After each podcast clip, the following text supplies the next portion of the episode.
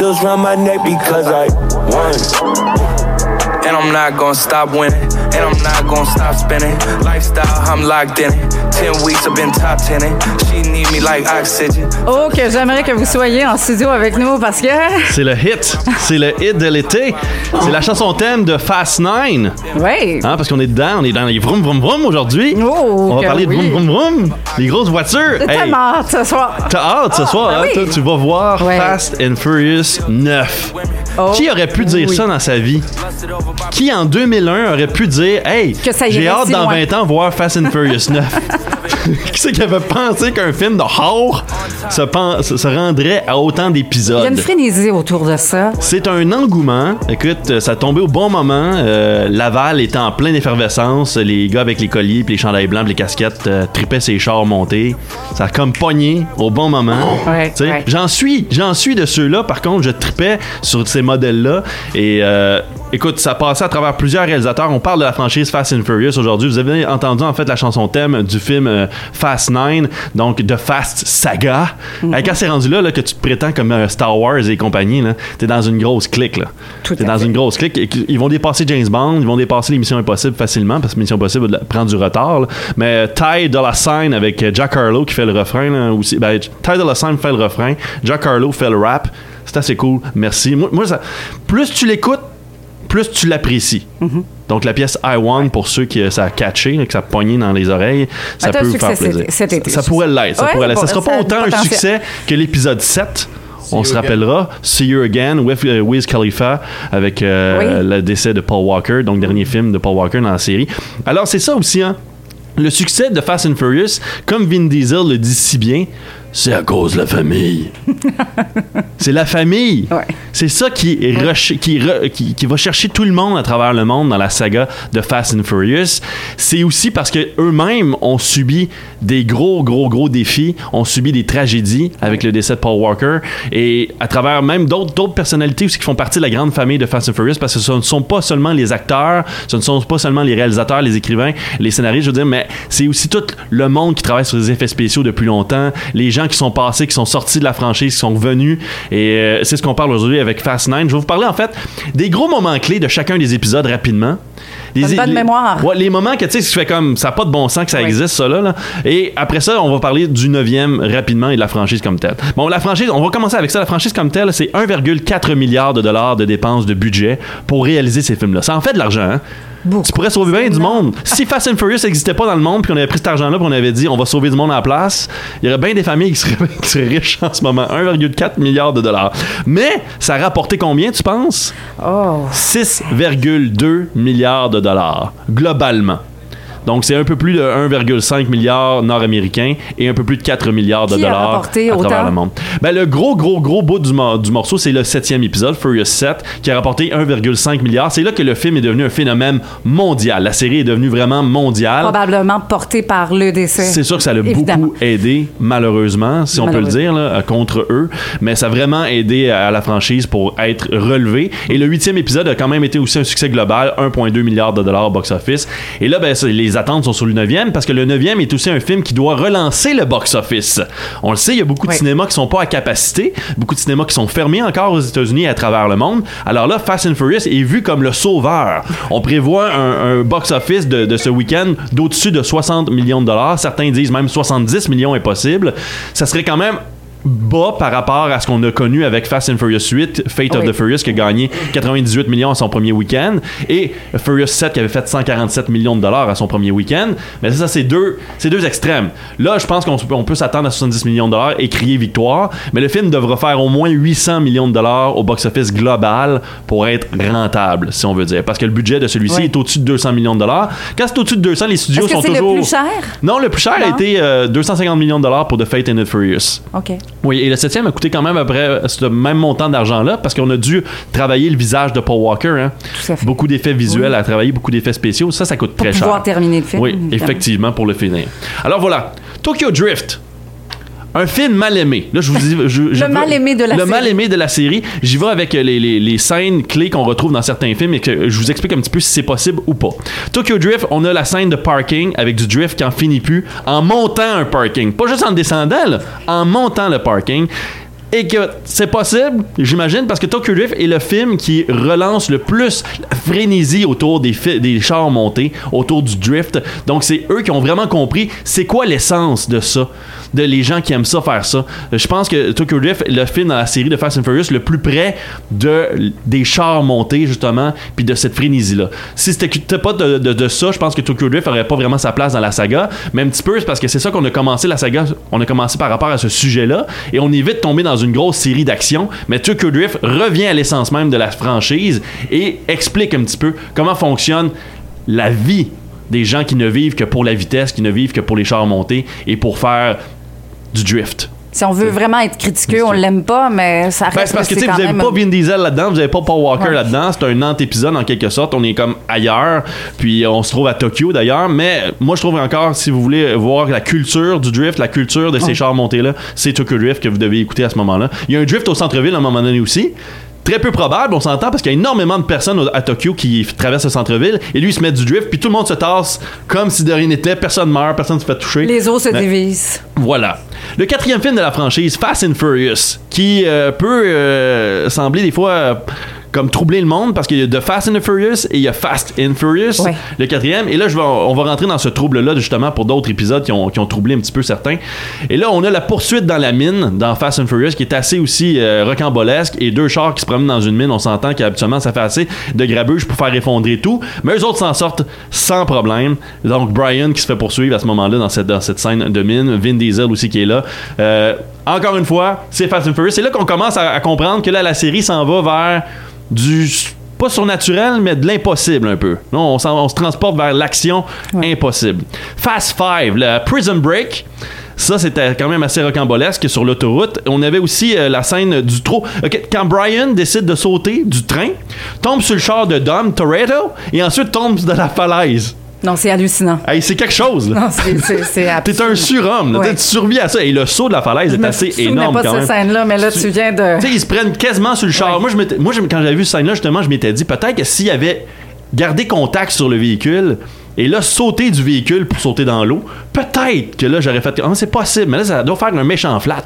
tu sais, Parce que c'est- c'est c'est- c'est assez haut, cette falaise-là, dans le cinquième film. D'ailleurs, c'est le premier film qu'on voit The Rock. Et là où que je veux en venir, Dwayne. Fast Five. Fast Five s'appelle Fast Five parce que c'était supposé être le dernier film, en fait. Ah oui? Et on voulait terminer ça, euh, quand on a vu le succès un petit peu, on s'est dit, bon, on va faire un, deux films pour finir la franchise. Et on a créé Furious 6. Et Furious 6 a comme plusieurs titres à cause de ça. Il y a Fast and Furious 6, on peut l'appeler de même, on peut l'appeler Furious 6 aussi. Et quand on l'appelle Furious 6, ben c'est Fast 5 Furious 6.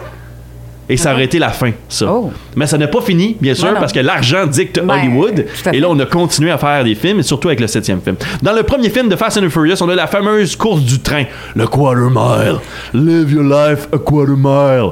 Hein, comme Vin Diesel, il dit. C'est le même qui vit sa vie, lui. Un quart de mille. Ça se dit moins bien de même, mais si tu mettais la voix d'Éric Lapointe là-dessus, Ah! on s'entend. Hein? Éric Lapointe dans un, dans un film de char de même, version québécois, eh, ça, ça serait quelque chose. Fast and Furious version québécois. C'est une excellente idée. Ben, on l'a eu un petit peu. On a eu Guillaume le Métivier dans Nitro, mais ça, c'était très, très, de perdre très, une salle très de mauvais. spectacle, euh, Ouais, on, peut le relancer. monter. On peut le monter. Mais oui, la scène, la scène finale où est-ce que Brian et Vin Diesel, euh, Tor- Toretto, dans le fond, traversent la traque de train et espèrent ne pas se faire frapper. Ils ne s'en font pas frapper, bien sûr, pour les gens qui n'ont pas vu il y a 20 ans, le premier de Fast and Furious 2001.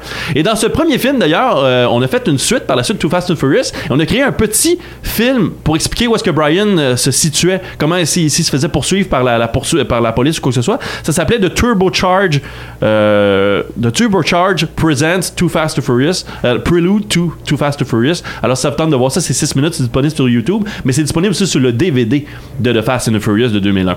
C'est- Furious 7 maintenant, Furious 7. Donc le septième film, l'attaque du drone à la fin. Euh, là j'en ai beaucoup. Écoute, l'attaque, le, char contre l'hélicoptère. Vin Diesel qui réussit à virer le char de bord puis mettre une bombe sur l'hélicoptère et tuer Jimon Unsu. Tu tues pas Jimon Unsu?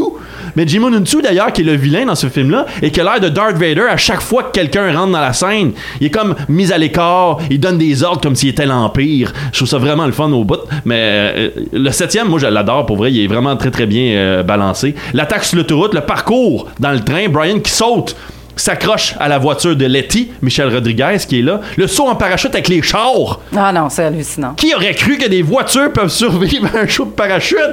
Ben là, c'est ça. Furious 7 l'ont vu. Et euh, le saut du building avec la voiture aussi, euh, la Ly- Lycan Hypersport. Et pour les gens à la maison qui ne savent pas qu'est-ce qu'une Lycan Hypersport est, c'est normal. Ça a été créé à Abu Dhabi. C'est une manufacture là-bas euh, locale qui s'est dit entièrement locale, qui ont décidé de faire un gros char de luxe qui va super vite, qui est super puissant. Ils ont créé 7. Mais ce char-là, on l'a jamais vu performer. Et on le verra jamais performer parce qu'il marchait pas le, le char. c'est ça l'affaire. poli. C'est juste des millionnaires qui ont mis ça, qui l'ont bien vendu, puis ont dit ça vaut 1,7 milliard de dollars, achetez-le, et il y a du monde qui l'ont acheté. Il y a 7 chars, donc il y a 7 Lycan Upper Sport à travers le monde. Et c'est un petit peu le clin d'œil que Furious 7 voulait faire, parce que dans le film, ils trouvent ce char-là à l'intérieur du building au millième étage du building d'ailleurs. Et là ils font comme qui c'est qui laisse ce char là à l'intérieur? Toretto est comme nobody lets that beast inside. Tu puis là il est comme on va le sortir le char puis on va le passer dans une vitre puis on va, on va traverser un autre building avec. Ça c'est une autre histoire. Mais c'est un peu ça la joke parce qu'effectivement ce char là a jamais comme performé sur la route. Bon ça c'est une autre histoire bien sûr. Et après ça il y a euh, le Too Fast to Furious le saut sur le bateau. Le deuxième film John Singleton est quand même très très bien réalisé pour ça parce qu'il est très terre à terre encore comme Tokyo Drift et un petit peu de Fast and the Furious. Les scènes d'action sont réalistes entre guillemets si on veut. Euh, six- le sixième Fa- euh, Fast and Furious 6 les tonneaux le tank sur l'autoroute Vin Diesel qui frappe son char sur la rampe de l'auto- de l'autoroute son char rouge, il revole dans les airs parce que Michelle Rodriguez a fait un accident puis elle a été propulsée à l'extérieur de son véhicule. Elle saute dans les airs elle aussi. Et Vin Diesel tente de l'attraper au vol en se faisant catapulter par son propre véhicule. Attrape Michelle Rodriguez dans les airs et amortit sa chute. Pas avec un coussin, mais avec une autre voiture. Ça, c'est du spectacle. Quand t'amortis Mais de ton choc avec un pare-brise de voiture puis son capot, puis tu te dis ça, ça m'a sauvé la vie. Écoute, je suis bien mieux, mon dos n'a pas pris. euh, tu sais, j'aurais pu tomber sur du ciment, ça aurait fait mal dans ta barouette. Mais Pas là, besoin de Kiro ici.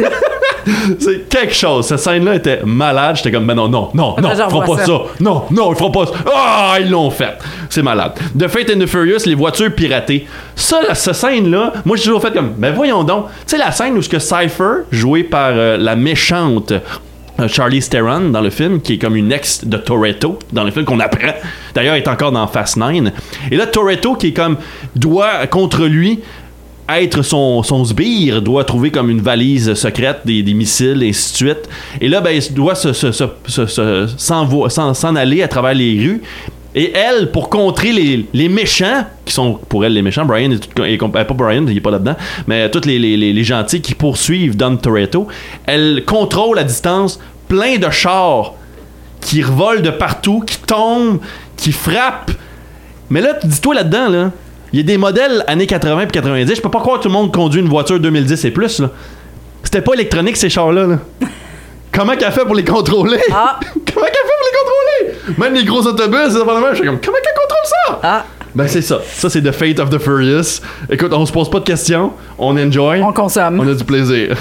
la course du début aussi dans Fate and the Furious, utiliser un petit cap de canette Ah pour oui. retenir un fil à moteur et ensuite lancer ton turbo parce que l'oxygène attrape le feu puis ça fait comme du noce en quelque sorte puis ça brûle ton moteur donc la chaleur crée de l'énergie tu vas plus vite blablabla tu gagnes avec une voiture qui a pas d'aérodynamisme une voiture qui a plus de capot une voiture qui est faite carrée une, voiture qui, est vraiment la pire voiture sur l'île supposément à ce moment-là à ce, ce moment-là en plus qui se fait dire quand je vais prendre la pire voiture puis je vais te battre avec la meilleure voiture t'imagines? Ça, c'est tout du talent de driver, hein, du talent de Toretto. Ça prouve que c'est le pilote qui gagne. Mais encore là, tu te dis non, c'est pas le pilote qui gagne là-dedans. là. C'est le plot qui est vraiment pas bon. c'est pas le pilote, c'est le plot. Tu sais, le scénario, pour les gens à la maison. Oui, oui, Pas, oui, pas de pensée croche. Non, non, pas du tout. Et là, dans Fast and Furious 9 de Fast Saga, un début d'une nouvelle trilogie. Le 10, le 11 qui viendront bientôt. Le 10e était déjà annoncé, en fait, devait sortir cette année. Mais là, à cause de la pandémie, le 9e a été Ouais. repoussé, donc le 10e a été repoussé aussi. Donc de Fast Saga, Fast 9, beaucoup plus terre à terre euh, que les autres, un peu. Ben, pas terre à terre, on est juste Pas conscient. terre à terre, on s'en va. En fait, c'est terre à terre dans le sens qu'il y a beaucoup de monde qui le compare à The Godfather Part 2. Oh. Ok, je, vais- je vais là, là. Ouais. je vais là, là. Explique-nous. C'est parce que ça explique beaucoup de choses, la saga. On retourne en arrière dans ce film-là. On avance un petit peu en avant aussi. On parle du présent. On explique des choses. Donc, tu sais, c'est- un petit peu. C'est un film connecté à sa franchise. ré- qui, qui- qui- qui est, qui est conscient de sa, de sa mythologie maintenant créée. Donc, oui, on va dans la stratosphère. Oui, on a des scènes encore vraiment euphoriques comme par-dessus la tête, mais en même temps, on est très, très conscient de ce qu'on fait. Donc, Justin Lin qui revient à la barre d'ailleurs, Justin Lin qui a, lancé la franchise euh, comme un phénomène mondial, lui qui a réalisé plusieurs épisodes, il revient donc à la barre. Il y a Rob Cohen, John Singleton qui est passé là, James Wan a réalisé un film aussi de Fast and Furious, F. Gary Gray, et là, Hobbs and Shaw aussi qui a été réalisé avec Dwayne Johnson et Jason Statham, David Leitch qui réalisait à ce moment-là. Donc, dans le neuvième film, on a Anne qui revient, Mia qui revient aussi, Jordana Brewster qui était la blonde de Brian. Donc là, est-ce qu'on va avoir un caméo de Brian? Est-ce qu'on l'aura pas? Est-ce que Scott Eastwood est encore là?